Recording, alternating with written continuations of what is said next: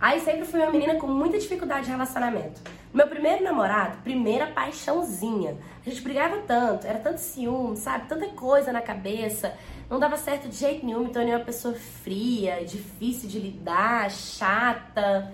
E aí eu fui ficando cada vez mais sozinha. Com o passar do tempo, eu comecei a perceber que eu também fui menina em algumas das minhas atitudes, que não foi legal algumas coisas que eu fiz, e me abri novamente pra ter relacionamento. Até porque eu pensei, não, não é porque deu errado com um que não vai dar certo com outro, né? Aí eu comecei a namorar, já estava no meu ensino médio. Aí comecei a namorar, meu segundo namorado tal, mexi no telefone dele, adivinha? Descobri que ele estava apaixonado pela minha melhor amiga. Nossa, eu fiquei pé da vida, terminei com ele, ele ficou chorando, pediu para voltar, perdoei ele. Depois eu descobri que ele estava ficando com outras meninas, tinha até imagens das meninas salvas no Instagram do celular dele, número de telefone, marcando de sair. Ai, fiquei muito chateada e fiquei nesse relacionamento por uns três anos sofrendo pra caramba. Acabei que tive força de terminar. Cara, me livrei, me senti bem, tava me sentindo ótima. Comecei a faculdade, que eu já tava bem mais velha, né? Tinha acabado de ensino médio, e fui tocar minha vida. Aí teve um cara que eu conheci de novo, dessa vez, amigos em comuns da faculdade. E o cara, simplesmente incrível assim, me mimando, carinhoso, atencioso, extremamente romântico. A minha família inteira foi conquistada por ele. Não só eu, minha mãe, minhas irmãs, todo mundo, menos meu pai. Meu pai sempre foi difícil de lidar. Ele é do interior e ele tem um pezinho atrás com um monte de coisa, sempre a pulguinha atrás da orelha. E ele não gostava do meu namorado de jeito nenhum. Ah, mas beleza, sabe? Aí com o passar dos meses que a gente tava namorando, ele começou com um ciúmes chato eu sempre fui muito conversadeira, aberta, gosto de sair, de beber, dançar, apesar de sempre ter tido uma estima bem baixa. E ele começou a falar que eu não podia ter amigos. Ai, porque esse amigo seu gosta de você. Ah, porque esse amigo quer te comer. E ele falava assim, sabe? E eu, nossa, aquilo me irritava de um nível que eu terminei com ele.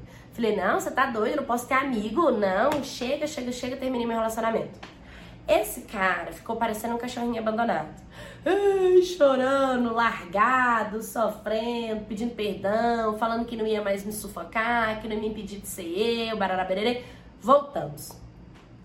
Pensa que mudou? mudou. Na primeira semana, porque na segunda ele já tava igualzinho. Já tava fazendo a mesma coisa, ainda pior. Que agora ele ficava falando que quando a gente separou foi porque eu queria dar pra outro cara, que eu tava traindo ele, que eu tinha outros machos, ficava caçando coisa onde não existia, ficava mexendo no meu telefone, ficava lendo as minhas conversas, me tirando minha privacidade. Ah, não. Aí a gente brigava, aí ele vinha chorava e pedia perdão. Teve um dia que eu fui pra casa da, das irmãs dele. Eu tava muito feliz esse dia, tava cheio de gente. E lá tava eu, bebi pra caramba, tava felizona dançando com as minhas cunhadas, com as irmãs dele. Tava dançando e tava cheio de gente. Ele passou, virou pra mim e falou assim: Nossa, tá dançando assim, mas cadê a bunda? Na hora todo mundo olhou, algumas pessoas seguraram para não rir, outras pessoas riram da situação. Eu fiquei tão magoada, com tanta vergonha do meu namorado tá falando isso de mim na frente dos outros, que eu só soube entrar e chorar. Eu entrei para dentro da casa da irmã dele e comecei a chorar. Aí ele veio atrás de mim. Nossa, mas eu tô brincando com você. Você não gosta de ser divertida? Você não gosta de conversar com todo mundo? Você não gosta de ser a legal, a animada, que chama atenção? Então qual que é o problema fazer uma brincadeira com você? E cara, brincadeira ridícula. Brincar com o meu corpo sabe? Nossa, fiquei super chateada com ele. Falei, não, não dá certo não, tá maluco. Se você não acha eu bonita, se você acha que eu não tenho bunda, então você para, fica com, com quem é bunduda, eu, hein? Mas deixa eu dançar em paz. Aí ele, ô, oh, tava brincando, minha princesa me perdoa, não sei o que. Você me perdoa? E aí eu falei, não, não te perdoo não. E ele, ai, me perdoa, por favor, me desculpa, não sei o que, não vou fazer mais isso, eu te prometo que não vou fazer mais, blá blá blá. Perdoei.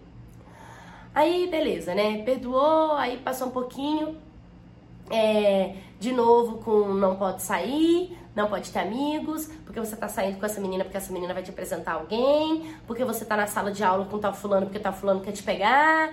E isso me sufocava e tava deixando de ser eu. Eu tava muito cansada já desse relacionamento. Aí era o dia do meu aniversário. E nós decidimos passar no interior, na casa do meu pai, que não era muito fã dele, mas nós fomos.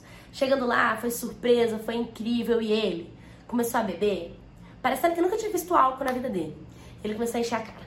encher a cara, encher a cara. E foi me dando uma raiva das atitudes dele. Porque ele tava fazendo aquilo parece que pra provocar, sabe? Pra fazer graça, pra aparecer pros outros. E não porque ele tava curtindo. Porque uma coisa é ele beber pra ficar feliz. Outra coisa é ele beber pra ficar fazendo graça com a cara dos outros. E ele bebendo, bebendo, bebendo. E eu assim, não faz isso, né? E ele virando e fazendo graça.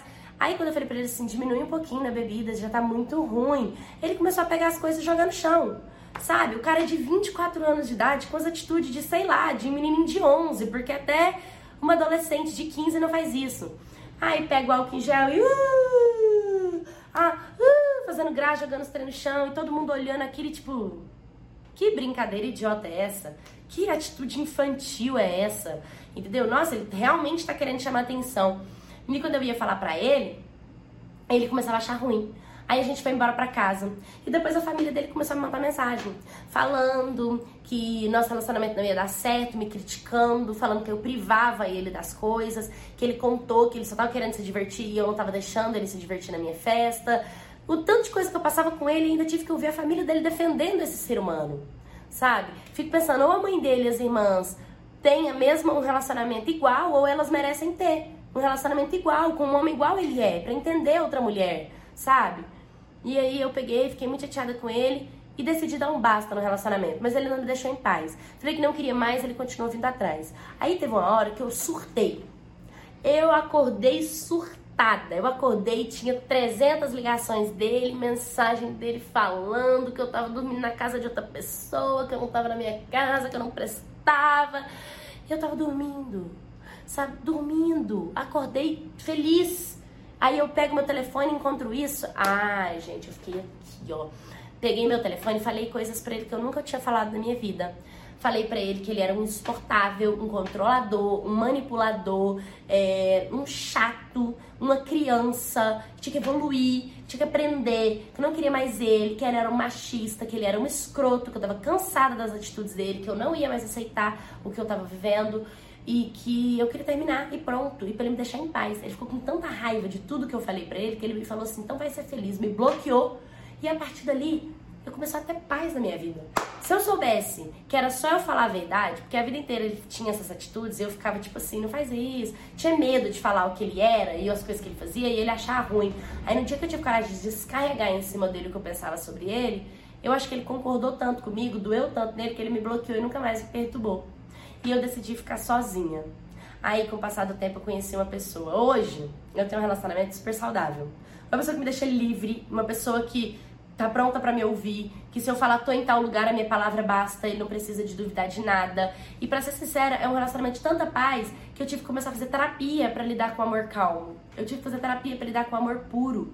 Porque eu tava tão acostumada com um conturbado, com a briga, com excesso de desentendimento, que quando eu encontrei uma pessoa que não tinha nada disso, para mim não era normal, era muito diferente. E na verdade, o normal é esse relacionamento saudável. E a gente está acostumado a coisas diferentes. Então hoje eu vim contar meu testemunho para você, para você não normalizar uma atitude doentio, para você não romantizar uma atitude manipuladora, para você não, não aceitar uma pessoa que te controla e achar que isso é normal porque é o jeito dele. Não é. Entendeu? Vocês têm que se moldar juntos. Você não tem que deixar de ser você porque o outro gosta, nem o outro tem que deixar de ser quem é, quem é porque você não gosta. Entendeu? Se não, cada um segue seu caminho e assim vocês vão ser bem mais felizes. Oi, My Cats, tudo bem com vocês? Escolhi essa história exatamente por esse conceito de controlador, manipulador. Muitas das vezes a gente deixa de ser quem a gente é porque o homem não quer que a gente seja daquele jeito, não quer que a gente converse do tom que a gente converse, da altura que a gente converse, com a pessoa que conversa, não tem amizade, não tem nada. E quando a gente vê, a gente também é assim. Muitas vezes a gente não quer que o homem vá no tal lugar, não seja amigo de fulano, não conheça Beltrano. Não, a gente tem medo de perder, tanto medo de perder esse ser humano que a gente se torna essa manipulador. Então a gente tem que analisar as nossas atitudes, porque muitas das vezes a forma que a gente é influencia o outro a ser também. E quando o outro é muito assim, a gente tem que ter o pé no chão, para quê? Para mostrar para ele que você tem a sua personalidade e que se ele quiser ter um relacionamento com você, ele tem que se encaixar no seu jeito de ser, para assim vocês poderem ser felizes. Me mande aí, é, nos comentários, deixe nos comentários o que você acha desse vídeo, me mande sua história, curta, comenta, compartilha, se inscreva no canal. Um beijo e até o próximo.